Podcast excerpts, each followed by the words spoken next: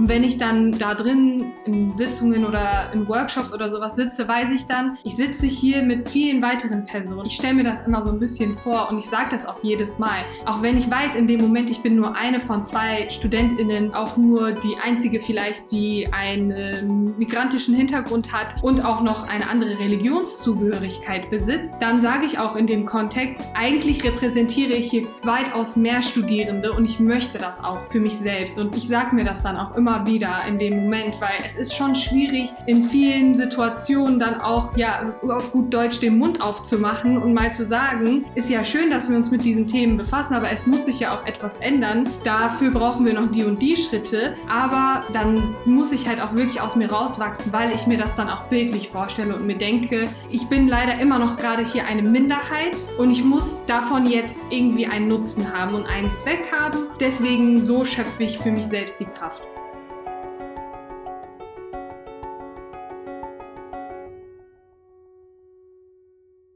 Hallo und herzlich willkommen zur siebten Folge von Erinnerungschaften, dem Podcast für türkisch-deutsches Erinnern.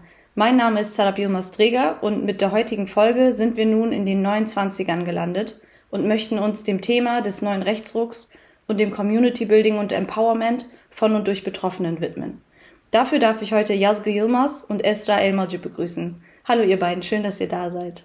Hallo, hi, wir freuen uns sehr. Esra, Yazge, ich äh, kann das ja schon mal verraten, dass euch beide unter anderem der Studienort äh, Bochum verbindet, dass ihr beiden Studierende der Ruhr-Universität Bochum seid oder wie wir sagen würden in NRW der RUB. Esra, du studierst Sozialwissenschaften, Yazge, du bist Lehramtsstudentin. Yazge, lass uns einfach mal mit dir starten. Magst du dich unseren Zuhörerinnen kurz vorstellen? Ja, gerne. Mein Name ist Yazge Yilmaz und ich bin noch 24 Jahre alt, studiere mittlerweile schon seit einigen Jahren an der Ruhr-Universität, habe auch meinen Bachelor hier gemacht in den Fächern Englisch und Geschichte und führe das nun jetzt im Master of Education fort.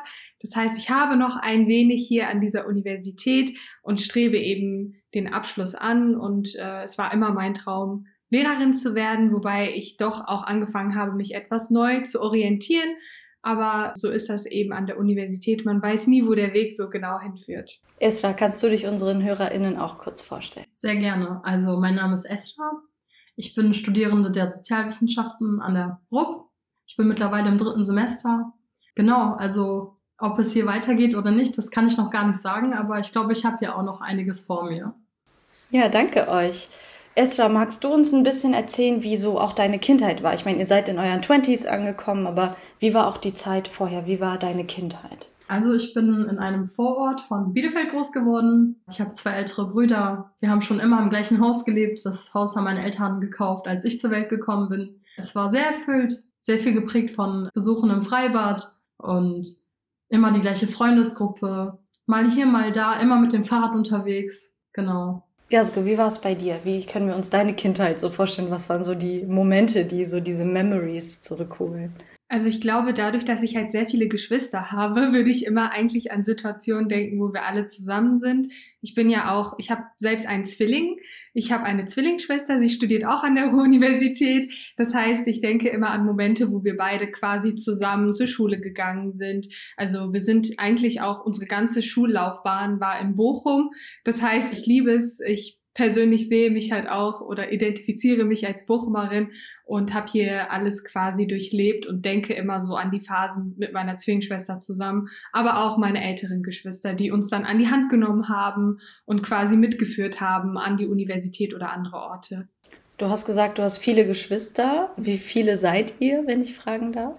Also wir sind sieben Kinder und ähm, ich bin ja selbst Zwilling und ich habe auch ältere Schwestern, die auch Zwillinge sind tatsächlich und wir haben und die haben auch an der Ruhr-Universität studiert. Äh, genau. Und ich habe einen Bruder, alles andere sind wir quasi Mädchen. Okay. Ich meine, ihr seid ja jetzt in auch zwei unterschiedlichen Städten groß geworden, die auch so ein bisschen von ich würde mal sagen, der Struktur und dem Standort unterschiedlich sind. Esra, wie war es für dich, als du zur Schule gegangen bist, beziehungsweise auch der Wechsel irgendwie von der Grundschule in die weiterführende Schule? Wie war so deine Schulzeit? Tatsächlich ist es bei mir eine etwas längere Geschichte. Ich habe öfter mal die Schule gewechselt, war dann zwischenzeitlich auch auf einer Privatschule, auf einem Internat. Es war viel und der ständige Wechsel war nicht immer einfach.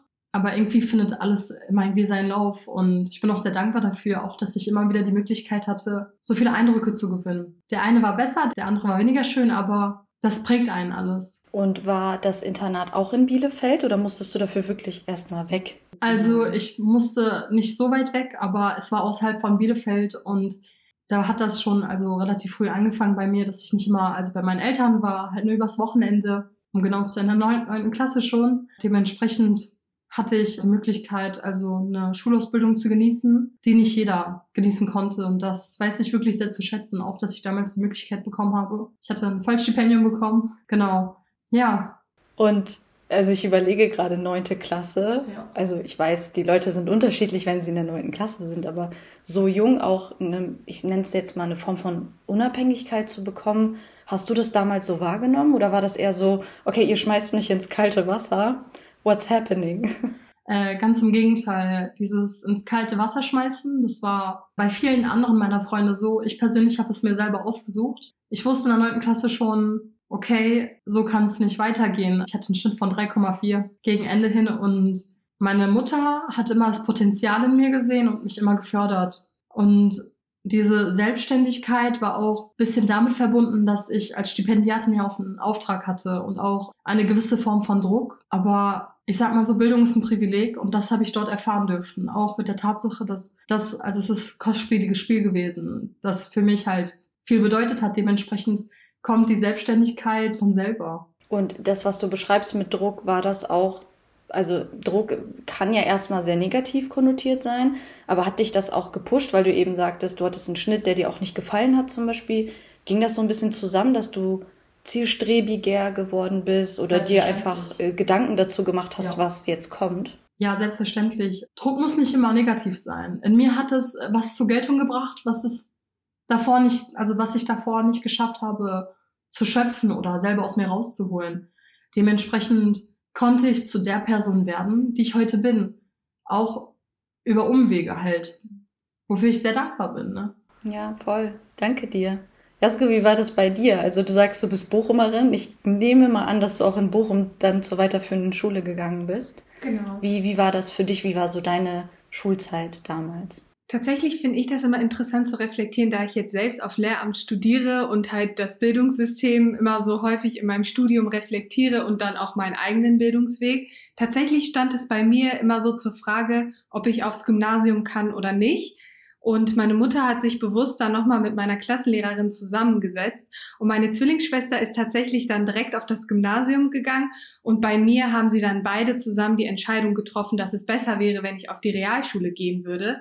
Für mich war das eigentlich damals ein sehr trauriger Moment, weil ich geglaubt habe, war ich jetzt doch nicht so eine gute Schülerin. Natürlich als Zwilling vergleicht man sich dann auch automatisch immer miteinander. Und ich habe gedacht, eigentlich könnte ich es doch auch und ich hatte tatsächlich auch die Empfehlung, nur hat sich dann bewusst meine Mutter dagegen entschieden, weil sie gemerkt hat, es würde mir besser tun, wenn ich in einer Klasse bin oder auf einer Schulform, wo ich eben ich selbst sein kann und auch ein bisschen Freiraum habe und nicht diesen Leistungsdruck mir selbst ausübe, indem ich dann auf dem Gymnasium in Anführungszeichen untergehen könnte. Das ist ja meistens so bei der weiterführenden Schule und so war ich dann auf der Realschule. Ich bin ihr sehr dankbar dafür, weil ich sage es ihr auch heute als Lehramtsstudentin, das war die richtige Entscheidung zu dem Zeitpunkt, weil das auch zu mir gepasst hat, die Schulform. Und ich habe es dann tatsächlich auch bis zum Ende, bis zur zehnten Klasse, war ich auf der Realschule, obwohl ich zwischendrin hätte wechseln können, auf das Gymnasium, einfach weil ich mich so wohl gefühlt habe und erfüllt gefühlt habe in meiner Position. Ich durfte Klassensprecherin sein, ich durfte Schülersprecherin sein. Das waren, glaube ich, auch nur Möglichkeiten, weil die Schulform zu meiner Persönlichkeit gepasst hat und ich eben mich da engagieren konnte. Und dann habe ich eben mein Abitur gemacht und dann kam tatsächlich eine sehr schwierige Phase in meinem Leben, weil ich dann die Seiteneinsteigerin war. Das heißt, für mich war das dann sehr schwierig, ein Label zu bekommen und dass schon am ersten Tag auch von Seiten der äh, Lehrkräfte das aufgefasst wird, dass ich vorher auf der Realschule war und dann auch gefragt wird, oh, ich wusste gar nicht, dass die aus der Realschule auch das können oder so gut sind. Und das war so quasi mein Bildungsweg und so habe ich dann mein Abitur gemacht und dann ähm, auf, auf die Universität, genau. Jasre, du hast ja gerade gesagt, dass es total ähm, rückblickend für dich auch spannend war zu gucken, deine Mama hat mit der Lehrerin zusammen die Entscheidung getroffen und du warst damals erstmal traurig, meintest du, und jetzt in der Retrospektive aber bist du ihr auch total dankbar. Hast du ihr das damals signalisiert, dass dich das vielleicht eventuell traurig macht? Also konntet ihr darüber sprechen oder warst du trotzdem in diesem Modus, okay, wenn meine Mama das entscheidet, dann wird es irgendwie richtig sein mit der Lehrerin zusammen. Wie war das? Tatsächlich war ich echt schon enttäuscht, also auch von mir selbst, ich habe tatsächlich gedacht, dass meine Mama dann auch nochmal mit meiner Klassenlehrerin reden würde, um quasi alles zu ermöglichen, dass ich auf das Gymnasium kommen kann. Tatsächlich war es dann auch ein Moment, den werde ich nie vergessen, nämlich einer aus meiner Klasse. Da hatten wir alle erfahren, auf welche Schulform wir quasi gehen werden. Und dann hatte er dann meiner Zwillingsschwester die Hand gegeben und hatte gesagt, wir sehen uns dann auf dem Gymnasium. Und wo ich dann gesagt habe, ich gehe auf die Realschule, hat er gesagt, dir gebe ich nicht die Hand. Also da hat, das waren halt auch Momente, die mich geprägt haben, wo ich geglaubt habe, bin ich wirklich nicht so gut, weil eigentlich meine Noten waren nicht schlecht in der Grundschule. Nur was meiner Mutter und meiner Klassenlehrerin aufgefallen ist, ist eben, dass ich mich dann auch angefangen habe, mit anderen zu vergleichen. Und sie hatten damals schon die Sorge gehabt, dass auf dem Gymnasium, wo es dann eben schon von Anfang an um viel Leistung erbringen geht, dass ich, wenn ich zum Beispiel eine 2 haben würde, mich dann direkt mit den anderen vergleichen würde und dann in dem Moment mit der zwei nicht zufrieden sein würde.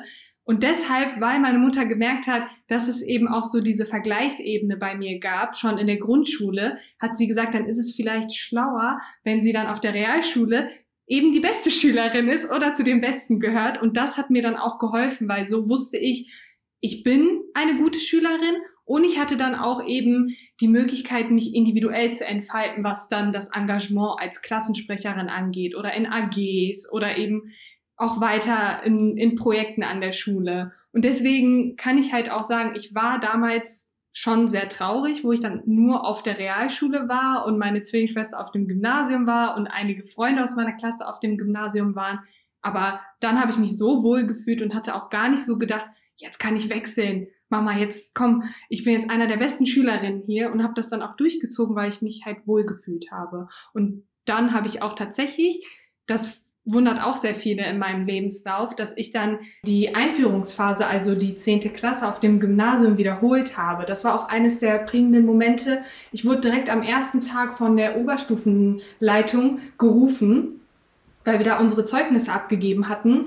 Und dann hieß es ja, Jaskier, soll noch mal bitte ins Büro. Dann war ich da und dann hieß es ja, ich habe erstmal geglaubt, das ist ein Druckfehler auf dem Zeugnis, weil da stand, sie qualifiziert sich für die Qualifikationsphase. Weil mein Zeugnis so gut war, durfte ich eigentlich schon direkt in die Qualifikationsphase. Und dann wurde mir am ersten Schultag auch auf dem Gymnasium gesagt, möchtest du jetzt nicht lieber in die Qualifikationsphase? Du verlierst doch ein Jahr.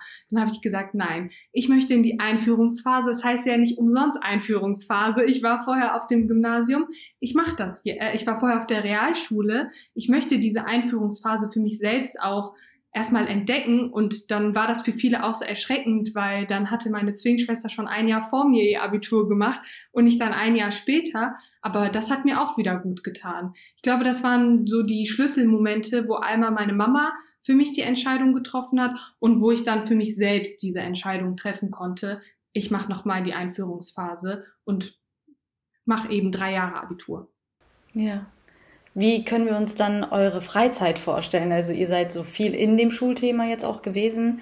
Ähm, und es ist ja natürlich auch teilweise sehr viel, was in der Oberstufe auf einen zukommt, durch das ganze Lernen, auf die Klausuren vorbereiten. Auch wenn ihr damals schon klar wusstet, so ihr wollt studieren und diesen Weg gehen. Wie ist das drumherum gewesen? Wie war eure Freizeit so? Esra, magst du vielleicht gerne anfangen? Ja, sehr gerne. Also Internat heißt ja eigentlich auch so gut wie da hatten wir nicht allzu viele Möglichkeiten. Eine der Möglichkeiten war, war es, AGs zu besuchen. Aber ich persönlich, ich, also, ich habe das Angebot wahrgenommen. Zum Beispiel hatten wir eine Politik-AG, die mir sehr gut gefallen hat. Des Weiteren war das bei mir auch so, da ich gewisse Noten erbringen musste, habe ich tatsächlich viel Zeit mit dem Pauken verbracht, was aber gar nicht so schlimm war. Wenn man ständig seine Freunde um sich herum hat und gemeinsam das Erlernte wiederholt, dann ist es sozusagen nochmal bisschen angenehmer. Des Weiteren habe ich halt immer sehr viel gearbeitet. Halt am Wochenende immer beim Bäcker. Zwei Jahre lang. Genau, aber so außer Lesen und dieser AGs war da nicht allzu viel. Ich hole das jetzt gerade irgendwie im Studium alles nach, würde ich sagen. genau. Ja.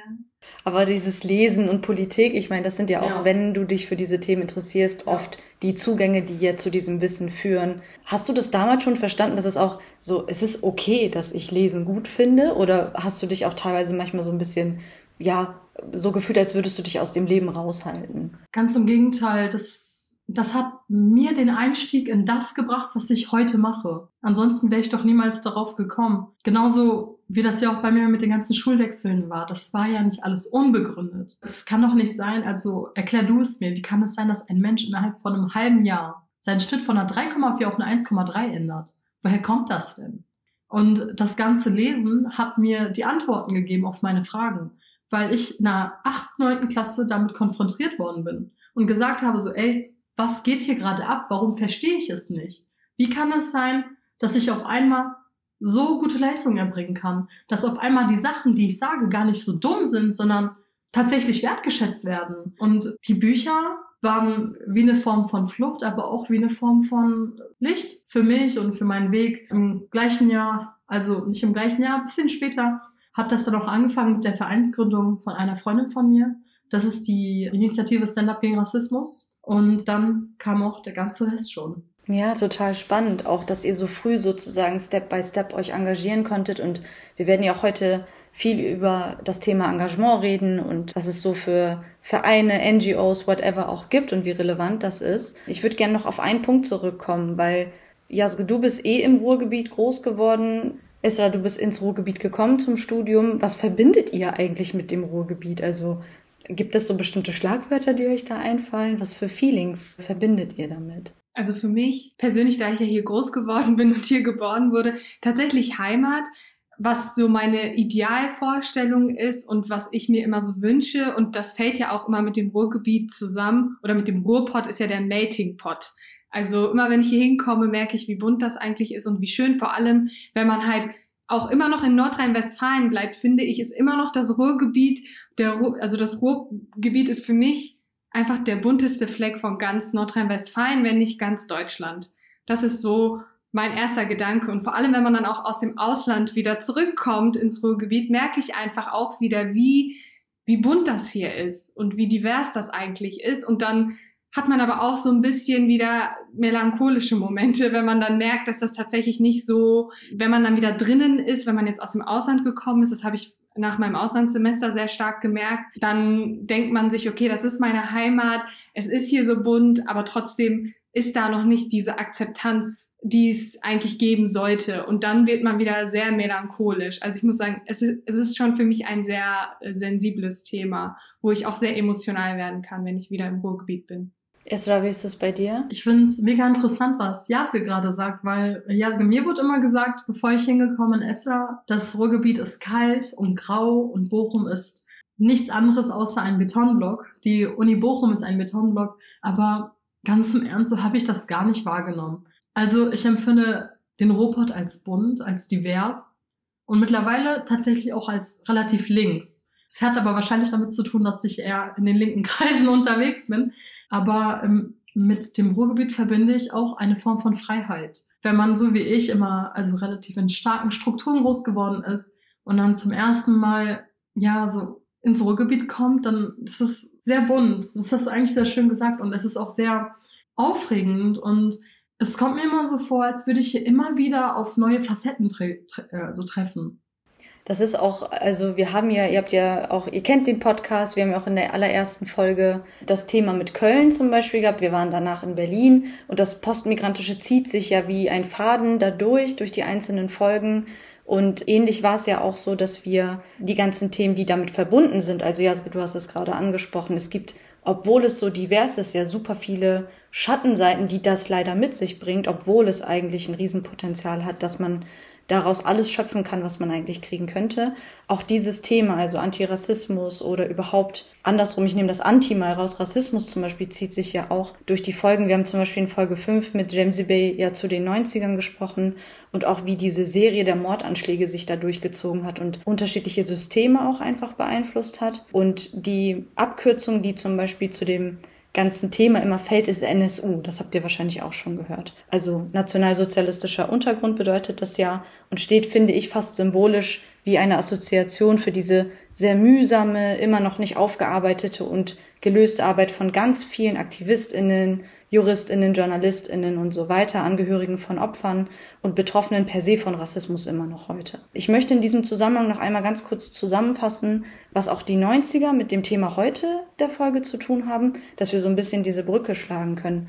Wenn wir nämlich von dem NSU sprechen, dann ist es total wichtig, dass die Taten der neonazistischen Gruppe rund um Böhner, Zschäpe und Mundlos 13 Jahre wüteten und als eine Anschlagsserie zu verstehen sind und nicht als einzelne Momente von ne, EinzeltäterInnen, wie man das ja teilweise hört.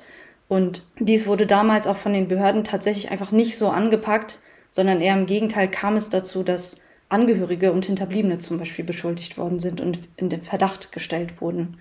Im Mai 2013 begann dann dieser Mammutprozess in Nürnberg zum NSU-Prozess äh, und unter anderem gegen Chepe, die ja als eine der drei Hauptangeklagten dann noch lebt und lebte auch zu dem Zeitpunkt.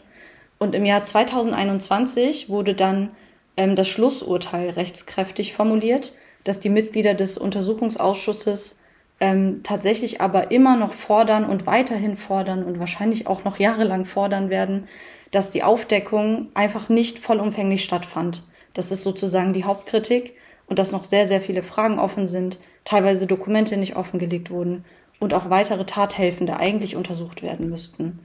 Es gibt mittlerweile aber, wir haben es eben angesprochen, sehr, sehr viele NGOs und auch kleinere Ausschüsse, die das Ganze beleuchten, Aufklärungsarbeit leisten. Ich muss da zum Beispiel an NSU Watch oder Forensic Architecture denken, vielleicht habt ihr auch davon schon mal gehört.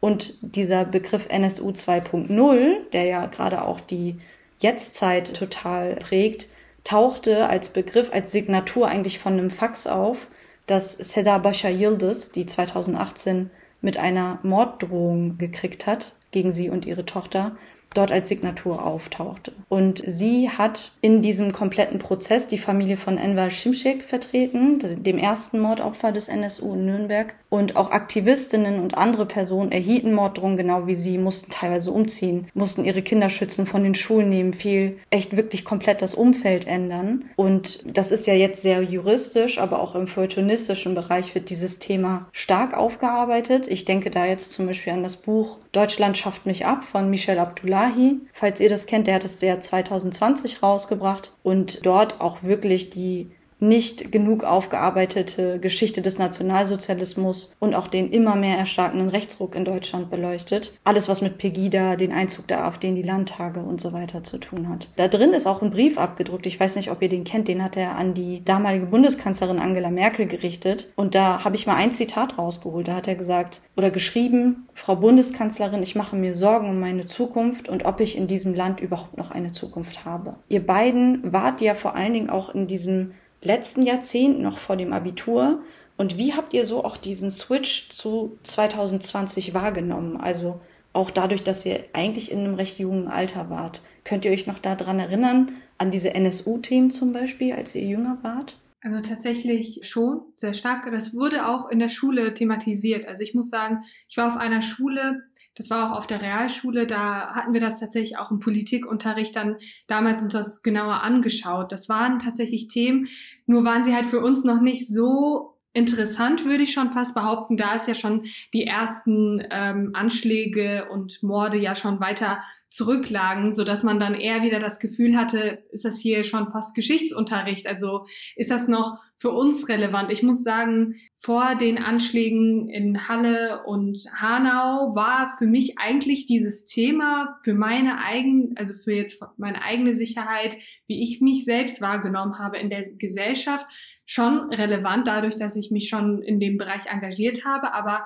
ich hatte nie das Gefühl, dass es jetzt so wichtig ist für mein eigenes Leben, weil ich mich doch noch sehr sicher gefühlt hatte, kann ich sagen tatsächlich. Ich habe das erst so wirklich realisiert, 2020 habe ich das bei mir dann selbst wahrgenommen, weil ich immer noch das Gefühl hatte, es gibt ja schon ein Wandel in den Systemen, in der Struktur. Jedenfalls habe ich es damals geglaubt, bis das dann passiert ist und ich dann quasi meine Augen geöffnet habe und gemerkt habe, seit den NSU-Prozessen und auch alles, was davor schon passiert ist und dann, was danach gefolgt ist, da gab es eigentlich keine Veränderung. So habe ich die Zeit eigentlich wahrgenommen. Ich würde mich da Jasge tatsächlich anschließen. Ich wurde also auch erst, ich würde sagen 2018, 2019 mit, also ich habe mir selber die Freiheit genommen, mich mit den Themen nicht zu konfrontieren. Ich wurde damit tatsächlich auch noch nie konfrontiert.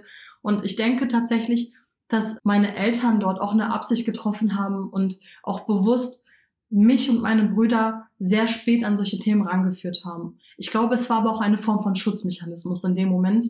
Des Weiteren ich glaube, ich wäre auch tatsächlich in dem Fall noch zu jung gewesen, um genau zu verstehen, wobei es sich dabei handelt.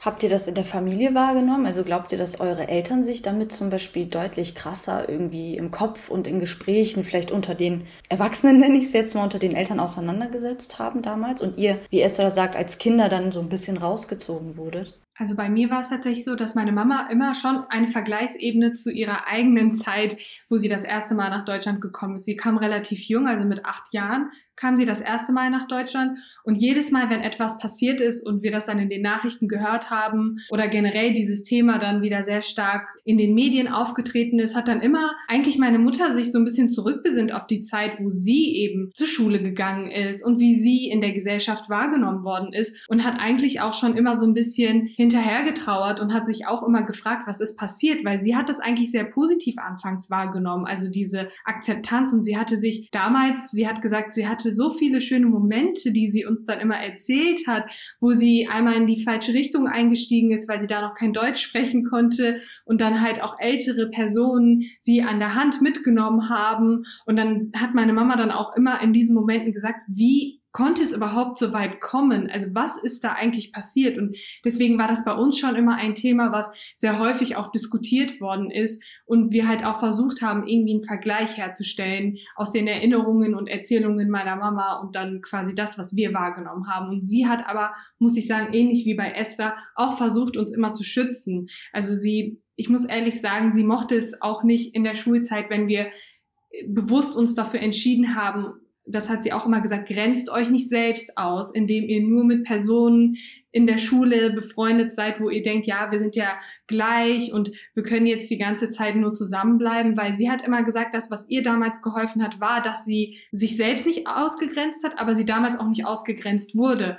Nun, aber wir wurden auch in vielen Situationen von anderen ausgegrenzt. Wir haben uns nicht unbedingt immer selbst ausgegrenzt und das war immer schon ein Thema bei uns. Mein Vater ist auch bisschen in der Medienbranche tätig und ein relativ belesener Mann, zu dem ich äh, sehr stark aufschaue. Mein Vater hat, also wie ich das schon gerade gesagt habe, es wurden immer Vorbeugungen getroffen, um uns mit solchen Dingen nicht speziell zu konfrontieren. Aber ich bin sehr überzeugt davon, dass wir innerhalb der Familie bei, bei mehreren Situationen einfach entschieden haben, Abstand zu nehmen und in sich zu kehren und das alles für sich selber zu reflektieren, weil ansonsten wahrscheinlich auch unsere Entwicklung in gewisser Form beeinträchtigt wäre. Also mir war schon relativ früh bewusst, so Esther, okay, das sind Sachen, die sind da, das sind Sachen, mit denen solltest du dich befassen, aber ich habe mir selber halt die Freiheit genommen zu sagen, ich will es noch nicht und ich sehe mich dort noch nicht. Und es war in mehreren Situationen zu Hause eine angespannte Stimmung, weil am Ende des Tages sind meine Eltern erwachsene Menschen, die das mitbekommen, ob es in den deutschen Medien ist oder in den türkischen Medien. Es war nun mal da und wir haben als Familie immer wieder entschieden, uns dort zurückzunehmen, weil es wahrscheinlich so eine Vorkehrung war,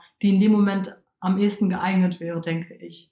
Was mich da total interessieren würde, ist, wie kam dann sozusagen dieser Aktivismus bei euch? Also ihr seid älter geworden, ihr habt angefangen zu studieren, aber ihr habt ja schon vor 2020 euch mit diesen Themen beschäftigt, ähm, seid wirklich in Ehrenämter reingegangen, habt Dinge on top gemacht, zu dem, wie der Alltag aufgebaut ist.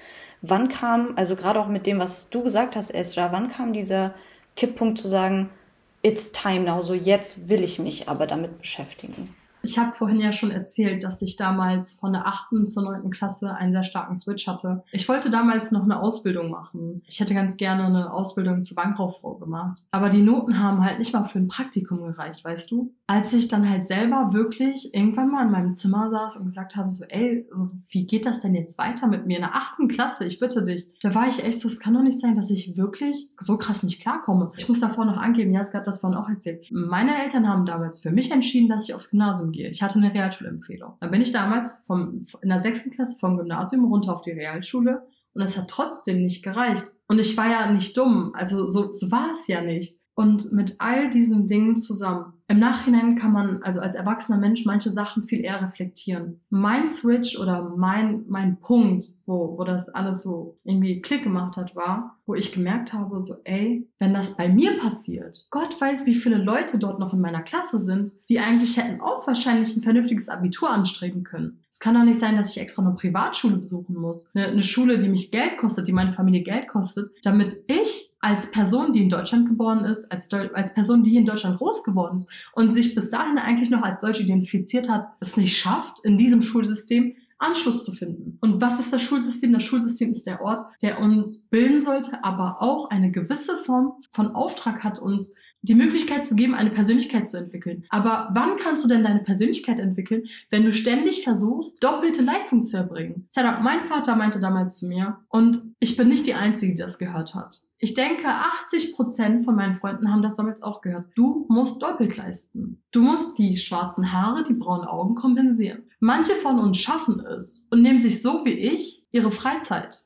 Und ich bin auch in einer sehr großen Familie groß geworden. Ich habe wirklich sehr viele Cousinen, sehr viele Cousins, wo ich gesagt habe, so, ich habe das mit mir machen lassen. Meine Mutter, mein Vater haben in mir Potenzial gesehen, haben mich gefördert. Wird das jemand bei denen machen? Und so ist es nicht bei allen Familien. Wie viele von uns gehen auf eine Privatschule? Ich bitte dich. Und da war der Punkt, wo ich gesagt habe, so, ey, also ich will was ändern. Auch wenn es jetzt das ist, worauf ich mich ganz spezialisiere, weil ja, so kann es doch nicht weitergehen. 2022, ich bekomme einiges mit, so was bei meiner Cousiner Schule passiert und auch so Sachen, wo ich echt also kritisch hinterfragen muss, wie lange denn noch? Ja, so wie ist es bei dir? Gab es überhaupt so einen Switch-Punkt, so ähnlich wie bei Esra, oder war das so ein schleichenderer Prozess? Ich würde sagen, also ich bin immer so, es geht eher so in die Retrospektive.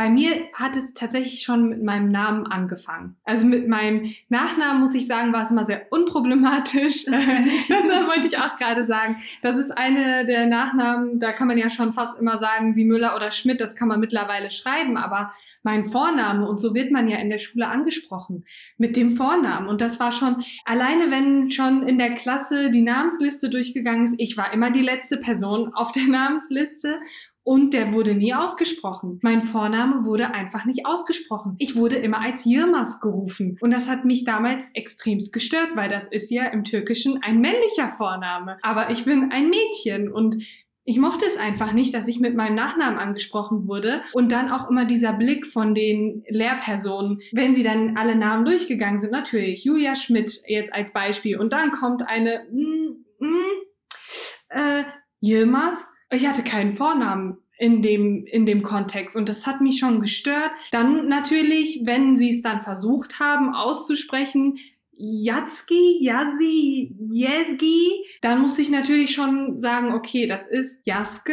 Ich habe es dann bewusst so ausgesprochen und habe dann immer noch gesagt, das I ist ohne I-Punkt. Das wird wie ein E ausgesprochen. Und dann in der Klassenliste wurde ich dann immer mit dem E geschrieben. Das hatte mich dann aber auch gestört, um ehrlich zu sein. So weit, dass tatsächlich immer bei neuen Lehrkräften später schon meine Klasse für mich gesprochen hat, weil sie auch gemerkt haben, das kann doch nicht sein, dass keiner das aussprechen kann jedes Mal, jeder wusste, jetzt kommt Jaske und sie wird wieder als Yilmaz gerufen und ohne manchmal, dass ich sagen musste, das ist wie ein E, haben sie es schon von alleine gemacht oder wenn mein Name an die Tafel geschrieben wurde, hat dann auch meine Klasse gesagt, ohne I-Punkt, I-Punkt muss da weg und äh, das fand ich, das waren dann immer schöne Momente, weil ich wusste, die anderen haben es verstanden, aber warum verstehen es die Lehrkräfte nicht? Warum ist das so schwierig? Und ich muss sagen, ich habe lange auch gedacht, Mama, warum habe ich eigentlich diesen Namen bekommen? Weil natürlich jetzt auch aus einer als erwachsene Person denkt man sich, sucht man diesen Namen jetzt explizit aus für die eigenen Kinder. Nur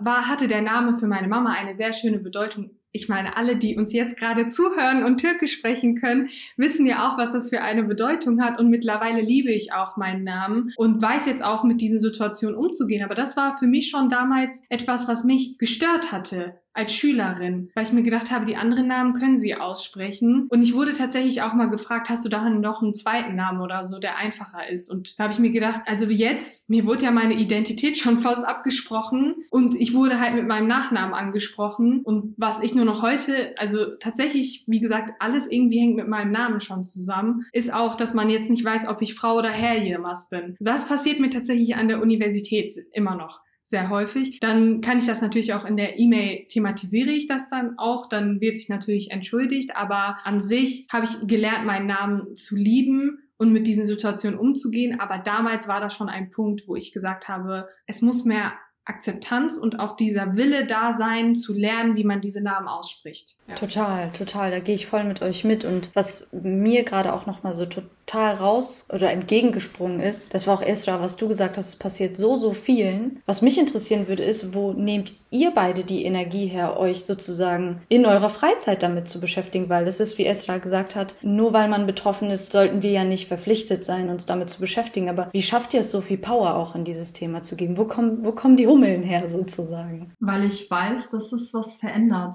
Und ich, ich hatte diese Frage tatsächlich letztens schon. Das hört sich jetzt ein bisschen streng an, aber ich empfinde es tatsächlich als Pflicht, weil ich relativ früh die Möglichkeit bekommen habe, reflektiert damit umzugehen. Und wenn ich weiß, dass ich einer einzigen Person mit meiner Arbeit in irgendeiner Weise zugutekommen kann, dann ist das schon mehr als die halbe Miete für mich. Und viele Menschen haben, keine Ahnung, viel Energie für den Sport oder keine Ahnung, für, fürs, fürs Malen oder fürs Tanzen. Es ist tatsächlich wie, tatsächlich schon etwas, was ich gerne mache. Sehr unschön, ja, aber ich mache das gerne, weil ich weiß, es wäre eine Utopie, wenn es nicht so wäre. Aber wie gesagt, Menschen zugutekommen und auch irgendwie damit seine eigenen Erfahrungen zu verarbeiten, zu bearbeiten und zu reflektieren noch einmal. Ich glaube, das ist das größte Gut, das wir als Menschen erlangen dürfen. Für mich, ich muss auch sagen, ich habe immer gedacht, warum gerade ich? Also ich darf ja jetzt auch in verschiedenen Gremien sitzen und dadurch eben durch dieses Engagement bin ich jetzt an verschiedenen Stellen, wo ich dann auch merke, natürlich einerseits möchte ich mir das dann auch selbst zusprechen für das, was ich gemacht habe. Und genau wie Esther denke ich dann auch, dass ich jetzt hier bin, ist schon eine sehr besondere Position, die ich hier gerade einnehmen darf. Und das sollte auch nicht nur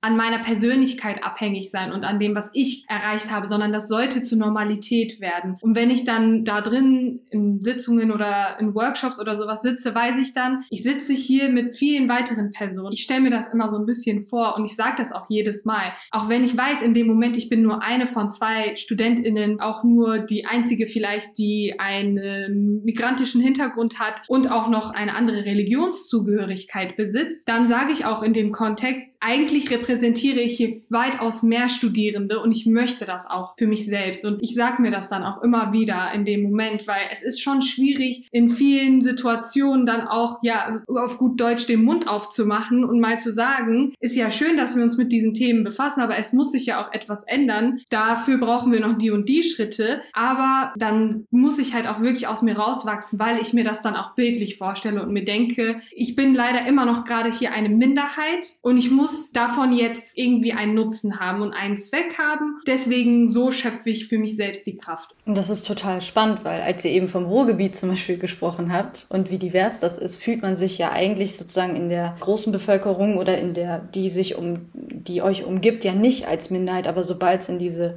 Gremienposition kommt oder so, dann wird's immer dünner und dünner oben sozusagen. Ihr hattet eben das schon angesprochen mit den wichtigen Sachen, die auch in den 2020ern passiert sind. Und ich würde auch sagen, es gibt so zwei, drei Ereignisse, die das Ganze total rahmen, obwohl wir uns gerade erst in 2022 befinden, wie du gesagt hast, Esra. Und was da natürlich sehr wichtig war, war die Ermordung der neun Personen in Hanau, was auch einfach immer noch verarbeitet und bearbeitet wird. Und im Mai 2020 hat sich auch die Ermordung von George Floyd in die ganze Geschichte eingereiht. Und das Ganze, ne, davor der Mord an Walter Lübcke, der versuchte Anschlag in Halle, all das kommt ja on top. Ihr hattet ja auch eben gesagt, so 2020 war so ein bisschen auch nochmal so ein Breaking Point. Es geht jetzt gar nicht darum, dass ihr eventuell irgendwie sehr tief in, in, in dieses Gefühl reingehen sollt, wie krass und schlimm das für uns alle war. Ich glaube, wir wissen das alle. Aber gab es da eventuell auch noch mal einen Push, mehr Power reinzugeben und auch, was ich wahrgenommen habe, ich weiß nicht, ob es euch auch so geht, dass sich mehr Communities zusammengetan haben. War das bei euch ähnlich? Konntet ihr das auch so wahrnehmen? Definitiv.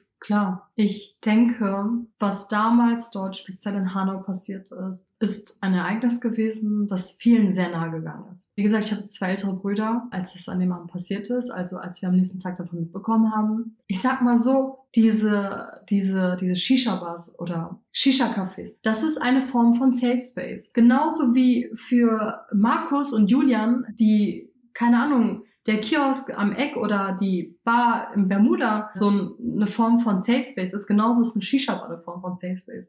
Und das wurde zu vielen Menschen an dem Abend genommen. Wir, wir reden hier von Menschen, die strukturell innerhalb einer weißen Gesellschaft ausgegrenzt werden. Was machen diese Menschen? Sie schaffen sich ihre eigenen Orte. Und an dem, in der Nacht sind Menschen eingedrungen und haben etwas zerstört, was wir uns selber so schwer aufgebaut haben, was sich so viele Menschen so schwer aufgebaut haben. Das Jahr 2020 war sehr prägend. Ich habe auch tatsächlich innerhalb des Vereins die Möglichkeit, die Mutter von Ferhat Unvar kennenzulernen. Wirklich eine sehr, sehr, sehr interessante Frau, eine sehr freundliche Dame. Und ich will nicht aufs Gespräch eingehen. Das Einzige, was ich sagen kann, ist, die Augen dieser Frau, die Mutter, die ihr Kind damals verloren hat, das hat mich sehr stark geprägt. Und ich fokussiere mich sehr stark auf das Thema Bildung. Ich fokussiere mich sehr stark auf das Thema Frauen. Aber leider Gottes ist mir 2020 schon wieder aufgefallen, wir haben gesamtgesellschaftlich ein Problem. Nicht nur mit unseren Mädchen, nicht nur mit, mit den Menschen, die sich als Frau identifizieren, als mit Menschen, die, die aus ähm, migrantisch geprägten Haushalten kommen.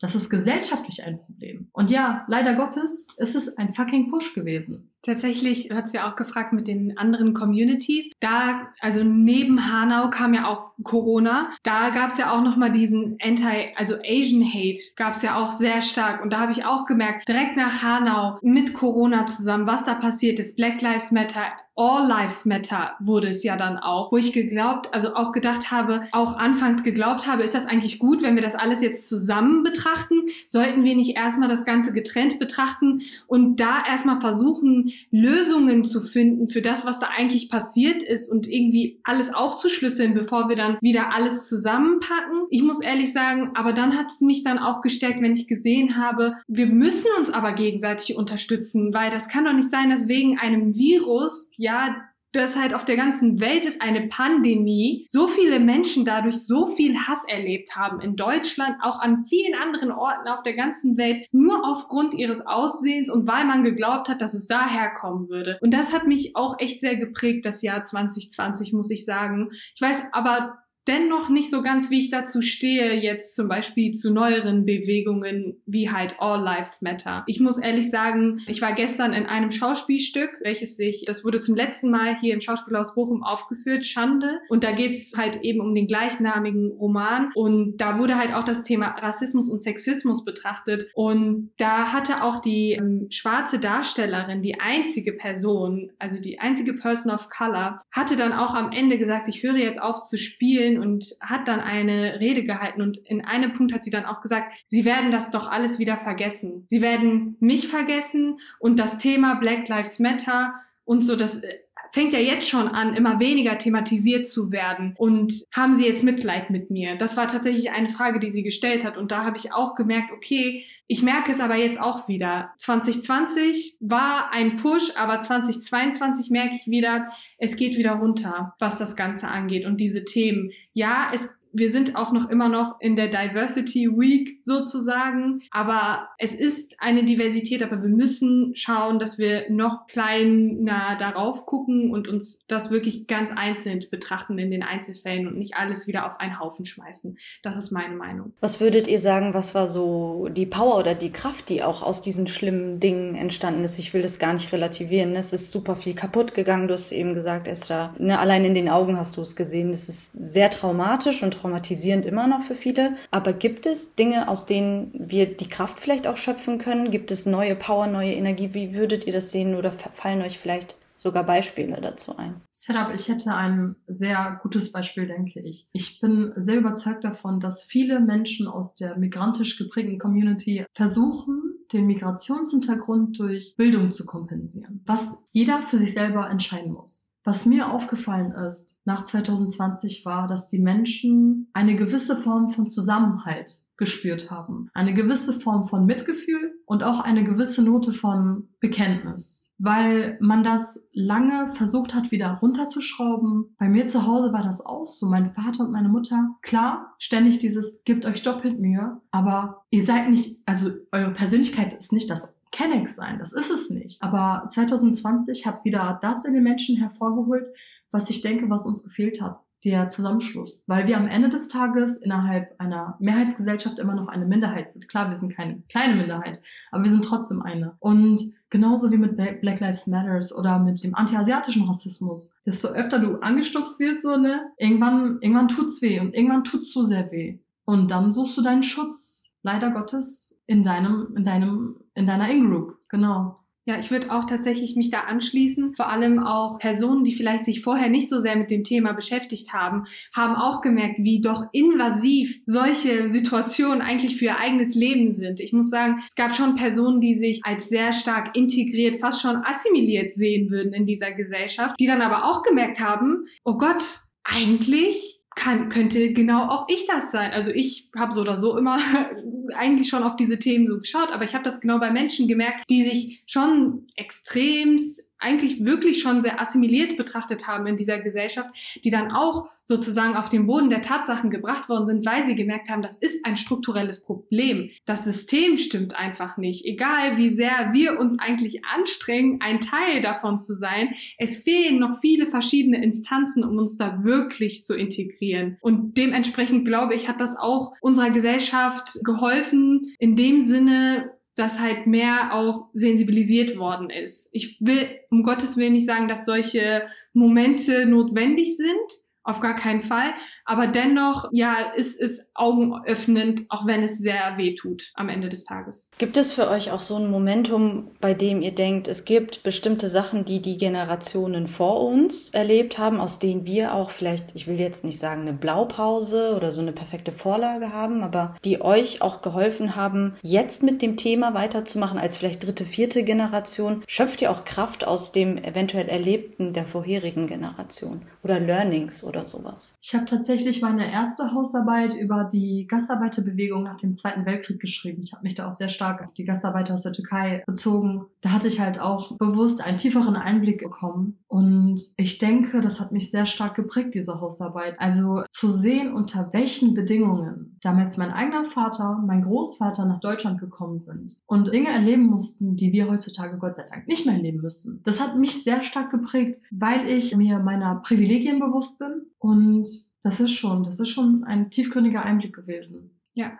Stichwort Privilegien, das ist sehr gut. Das merke ich auch bei meiner eigenen Mama immer, weil sie halt auch schon immer so für uns dann gesagt hat, ich hätte ja auch gerne studiert, ich wäre halt auch weiter zur Schule gegangen. Und ich habe dann auch gemerkt, und das sagt sie auch jedes Mal, wenn ich in eurer Situation gewesen wäre, ich hätte bestimmt auch studiert, weil ich hatte ja eigentlich die Intelligenz dafür und das kann ich auch bestätigen. Also, aber tatsächlich hatte ich die Möglichkeiten nicht, weil es eben damals nicht so gesehen wurde, dass Frauen eben weiter zur Schule gehen. Sie sagt auch immer, ich wurde geboren, um Mutter zu sein. So sagt sie es auch und so ist es auch. Und ich denke, das war eines der Learnings und auch das, was meine Mama uns allen immer mit auf den Weg gegeben hat. Speziell aber auch uns Mädchen aus der Familie als Frauen und auch eigentlich uns das ermöglicht hat. Also sie hat dann auch alles dafür getan, dass wir studieren können, weil das auch immer eines ihrer Ziele war. Ich weiß, für viele ist das auch ein Thema innerhalb der Familie, dass man nicht versuchen sollte, so die eigenen Wünsche, die man damals hatte, auf die eigenen Kinder zu projizieren. Aber dennoch ist das für mich auch gut gewesen, weil ich habe dann auch, wie Esther das gesagt hat, gemerkt, welche Privilegien ich in meiner Zeit jetzt hatte, die es damals eben nicht gab ähm, in der Jugend, in der Schulzeit unserer Eltern und der Generation davor. Und das ist ja super spannend, auch wie ihr das beschreibt, dass ihr das jetzt wertschätzen könnt von den anderen Generationen. Glaubt ihr, es gibt auch Dinge, die die jetzt schon an euch wertschätzen? Die älteren Generationen, wo sie sagen würden, boah, da bin ich mega stolz drauf. Jetzt nicht eventuell so diese spezifische, ja, dass mein Kind studiert. Ich glaube, das ist deutlich geworden, auch, ne, Jaske, was du beschrieben hast, das sind ja halt super wichtige Topics mit Bildung als Aufstieg und so weiter. Aber glaubt ihr, es gibt auch Dinge, wo die sagen, boah, ich schätze es total wert, wie die auf das Leben gucken oder wie die ihr Leben leben? Ja, definitiv. Das ist eines der Lieblingsthemen meiner Mama. Meine Mutter ist unheimlich stolz auf mich. Nicht nur, weil ich studiere. Sie sagt immer, also ich war nie ein freches Kind, sagt sie, aber ich habe mich schon sehr früh danach berufen gefühlt, zu sagen, was ich denke. Und meine Mutter sagt immer, ihr seid die letzte Generation, die es schwer hat und eure Kinder werden es einfacher haben. Und ich denke, das ist das, was meine Mutter meint mit diesem, sie ist so stolz auf mich, weil Unsere Eltern, also ich weiß nicht, wie es deinen Eltern ergangen ist, Jaske, meine Mama und mein Papa haben immer zu einem, ja, okay. Du kriegst so und so viel Mark für die Arbeit, ja, okay. Weil du dankbar dafür bist. Du, du kommst nach Deutschland, du planst möglicherweise hier auch eine Zukunft zu haben. Und du sagst zu allem, ja, okay. Egal wie du behandelt wirst. Und wir sagen nicht zu allem, ja, okay. Und unsere Kinder werden nicht in die Situation kommen, dass sie überhaupt darüber nachdenken müssen. Deswegen auch ganz kurz, äh, das ist ein kleiner, kleiner, mal so ein kleiner Switch. Aber ich glaube, das ist auch am Ende des Tages meine größte Motivation. Weil ich irgendwann mal mal meinen Kindern und deinen Kindern und Jasis Kindern die Möglichkeit geben will, es viel einfacher zu haben. Genau. Ja, tatsächlich. Also meine Mutter hat dann auch immer gesagt, ich frage mich eigentlich, man würde ja davon ausgehen, wir konzentrieren uns die ganze Zeit auf unser Studium und sie hat sich dann auch immer gefragt, wie machst du noch alles da herum? Und ich würde auch sagen, dass es auch, wie Esther das bei ihrer eigenen Familie beschrieben hat, eigentlich das, was sie auch besonders stolz macht. Zum Beispiel auch alleine, dass wir heute hier dabei sein dürfen und ich ihr dann auch von Situationen berichte, wo eigentlich man sagen würde, mein Kind, warum hast du dich da überhaupt da reingeritten? Aber im Gegenteil dann zu sagen, hast du gut gemacht, mach weiter so. Also vor kurzem, da war ich auch waren wir zusammen essen in der Mensa, dass ich da halt auch darauf bestanden habe, dass jetzt hier ein Tisch nicht reserviert wird, nur indem man eine Jacke und eine Tasche dahin gelegt hat, sondern ich dann in dem Moment halt auch dann diskutiert habe und gesagt habe, ich bin aber hier auch Studentin, ja, sie nehmen an einer Konferenz teil, aber ich möchte jetzt hier auch mein Essen essen und ich setze mich jetzt hier hin. Und das habe ich dann auch meiner Mama berichtet, eigentlich, weil ich an dem Tag dadurch auch sehr stark geprägt wurde wieder und mir gedacht habe, war das dann so nötig? Aber dann hat meine Mutter dann auch gesagt, hast du gut gemacht, Mädchen, weiter so, genau nach den eigenen Rechten zu handeln und diese auch zu suchen. Ich glaube, das ist wirklich das, was an uns auch besonders ist in unserer Generation, dass wir das halt auch nicht mehr zulassen oder wenn es dann auch Richtung Karriere geht, zu gucken und auch uns selbst in diesen Positionen zu sehen und zu sagen, warum denn nicht? Also ich habe auch unseren Rektor gesehen, er ist im Übrigen auch First Generation Student und hatte ich gesagt, ja, das bin ich auch. Und er hatte dann auch gesagt, ja, Frau Jemers, ab ins Rektorat. Und dann habe ich gesagt, ja, warum denn nicht? Warum nicht? Also was hält uns denn eigentlich noch auf, diese Position irgendwann einzunehmen? Und ich glaube, wir sind so schon so ein bisschen, wir versuchen da jetzt auch reinzukommen und die Generation nach uns, da sollte das selbstverständlich sein. Ich würde auch ganz kurz noch was mit einbringen wollen, auch in, in Bezug auf das Frausein, auch also sich als Frau identifizieren in einer Gesellschaft, wo noch immer sehr stark der Mann im Generellen dominiert. Also ich finde es immer ganz aufregend, dass meine Mutter sagt, aber woher kommt das bei dir, Kasimiane? Sie sagt, Tamam, du bist Feministin, wir respektieren es, wir lieben es, aber woher kommt das? Und ich glaube, dieses Empowerment, das innerhalb leider Gottes durch all das passiert, womit wir im Alltag konfrontiert werden, das holt auch das Höchste aus mir hervor, sodass ich auch innerhalb meiner eigenen Gesellschaft und auch innerhalb meiner eigenen Familie echt, also wirklich mittlerweile so, so einen Panzer aufgebaut habe, aber auch eine Persönlichkeit, die so stark ist und so gefestigt ist, sodass ich mir halt gar nichts mehr gefallen lasse. Ich hole auch kein Tee mehr. So, man hol ich ihn, man holst du ihn. Ganz einfach so. Ist nicht meine Aufgabe. Ich arbeite genauso wie du. Ich, ich studiere genauso wie du. Genau. Ich bin übrigens auch Erstakademikerin. Und alles, was ich hier sage, und das ist das, was ich am meisten an meiner Familie zu, schätzen, zu schätzen weiß, weil ich weiß, es ist nicht bei jedem so. Meine Mutter sagt noch immer, Esra, du musst keinen Bachelor machen, damit wir dich respektieren. Du musst kein Studium machen, das du nicht machen willst. Ich werde dich für das, was du bist und was, das, was du bis jetzt mit deinem Sein erschaffen hast und, und geschafft hast, das ist schon, das ist schon das höchste Gut, was du aus dir selber erbringen kannst. Und klar, als Erstakademikerin hat man eine gewisse Aufgabe, aber ich muss auch sagen, ich bin auch sehr frei von diesen Zügen, was ich wirklich sehr zu schätzen weiß. Und ich denke, alle Personen, die gerade zuhören, ich glaube, so ergeht es sehr wenigen. Was ich einfach nochmal sagen wollte, ich finde, das ist so mega wichtig. Du bist nicht dein Bachelor, du bist nicht dein Masterabschluss. Du bist so viel mehr als das. Genau. Ich denke auch, dass tatsächlich, wenn man jetzt von der Perspektive jetzt unserer Eltern schaut, man würde dann auch denken, oder sie haben dann auch viele Ängste und Sorgen, weil sie halt wissen, womit wir eigentlich tagtäglich zu kämpfen haben. Aber im Gegenteil, wir kämpfen ja dadurch noch mehr, wer, wie Esther, ich finde übrigens das sehr gut, einen Panzer aufgebaut haben, aber auch den Wissen einzusetzen in gewissen Situationen. Ich glaube, das ist wirklich etwas sehr Besonderes und ich bin auch stolz darauf,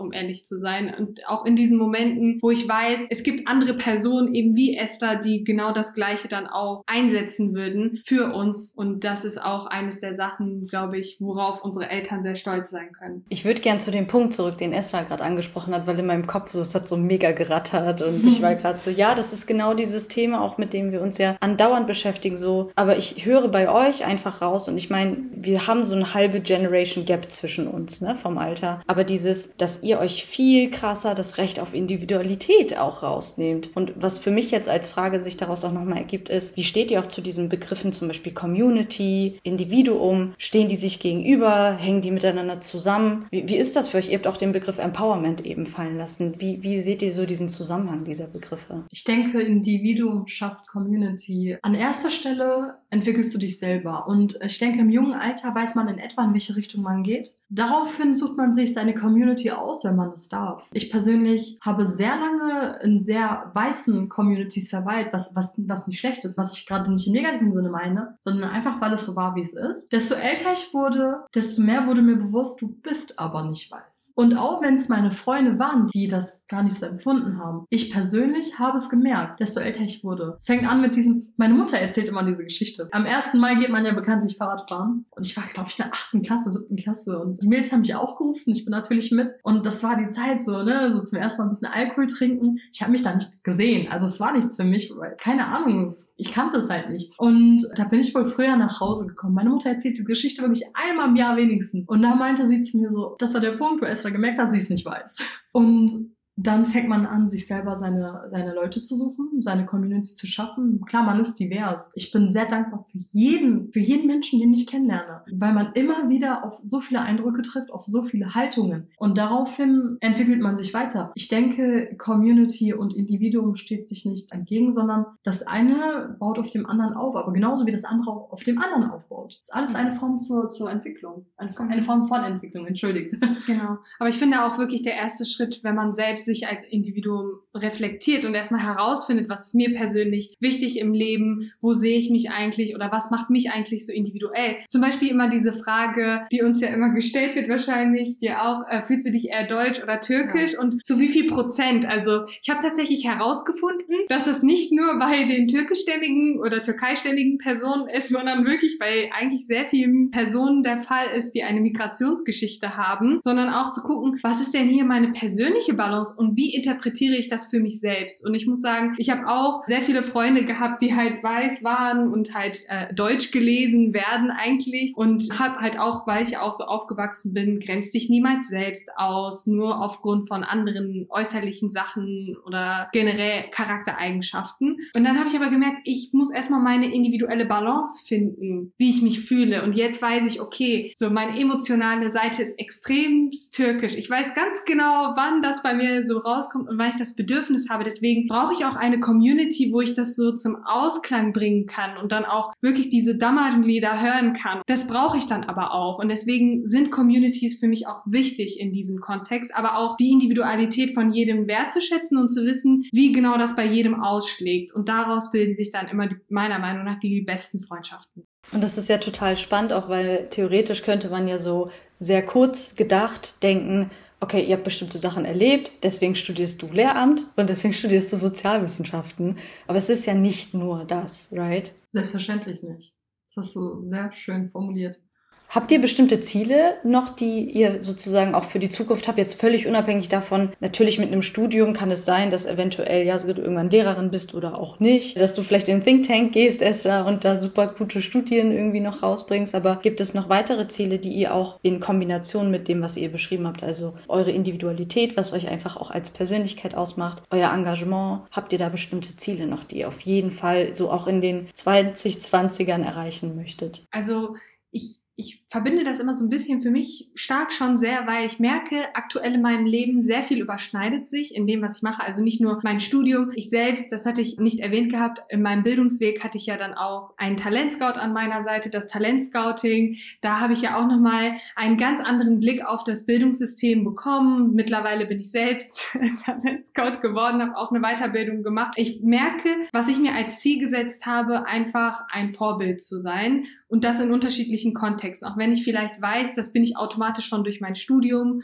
wenn ich dann eine Lehrerin werde vor einer Klasse, aber auch in anderen Situationen versuche ich das eben zu sein. Eine Mentorin, eine Abla eigentlich. Ich mag das eigentlich sehr. Also das ist auch immer eine Sache. Ich bin leider mit meiner Zwillingsschwester sind wir die Jüngsten. Dementsprechend hatte ich das nicht, aber jetzt verspüre ich das sehr stark innerhalb der Gesellschaft, weil ich mich auch bereit dazu fühle, weil ich jetzt auch merke, okay, ich habe jetzt stehe auf beiden Füßen, ich weiß jetzt ungefähr, wie das Ganze hier funktioniert und ich möchte anderen das ein bisschen leichter machen und meine Tipps geben als Abla eben. Was mir ganz wichtig ist, ist es mich weiterzubilden und auch also einige Fortbildungen zu machen. Durch den Verein habe ich halt die Möglichkeit, das ist mir sehr wichtig, auch also spezifisches Wissen zu erlangen. Ich will keine Abler sein.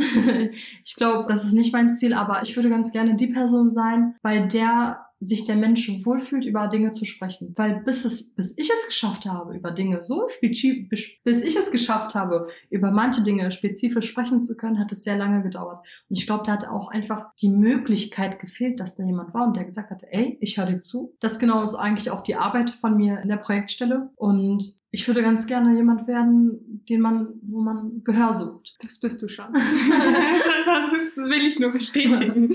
Ähm, habt ihr besondere Wünsche dann vielleicht auch auf genau dieser Ebene, ne? Auf, für Vereine, NGOs, für alle möglichen Magazine, AktivistInnen, die sich mit den Themen beschäftigen? Habt ihr da einen Wunsch, was so in, den, in diesem Jahrzehnt auf jeden Fall noch passieren sollte?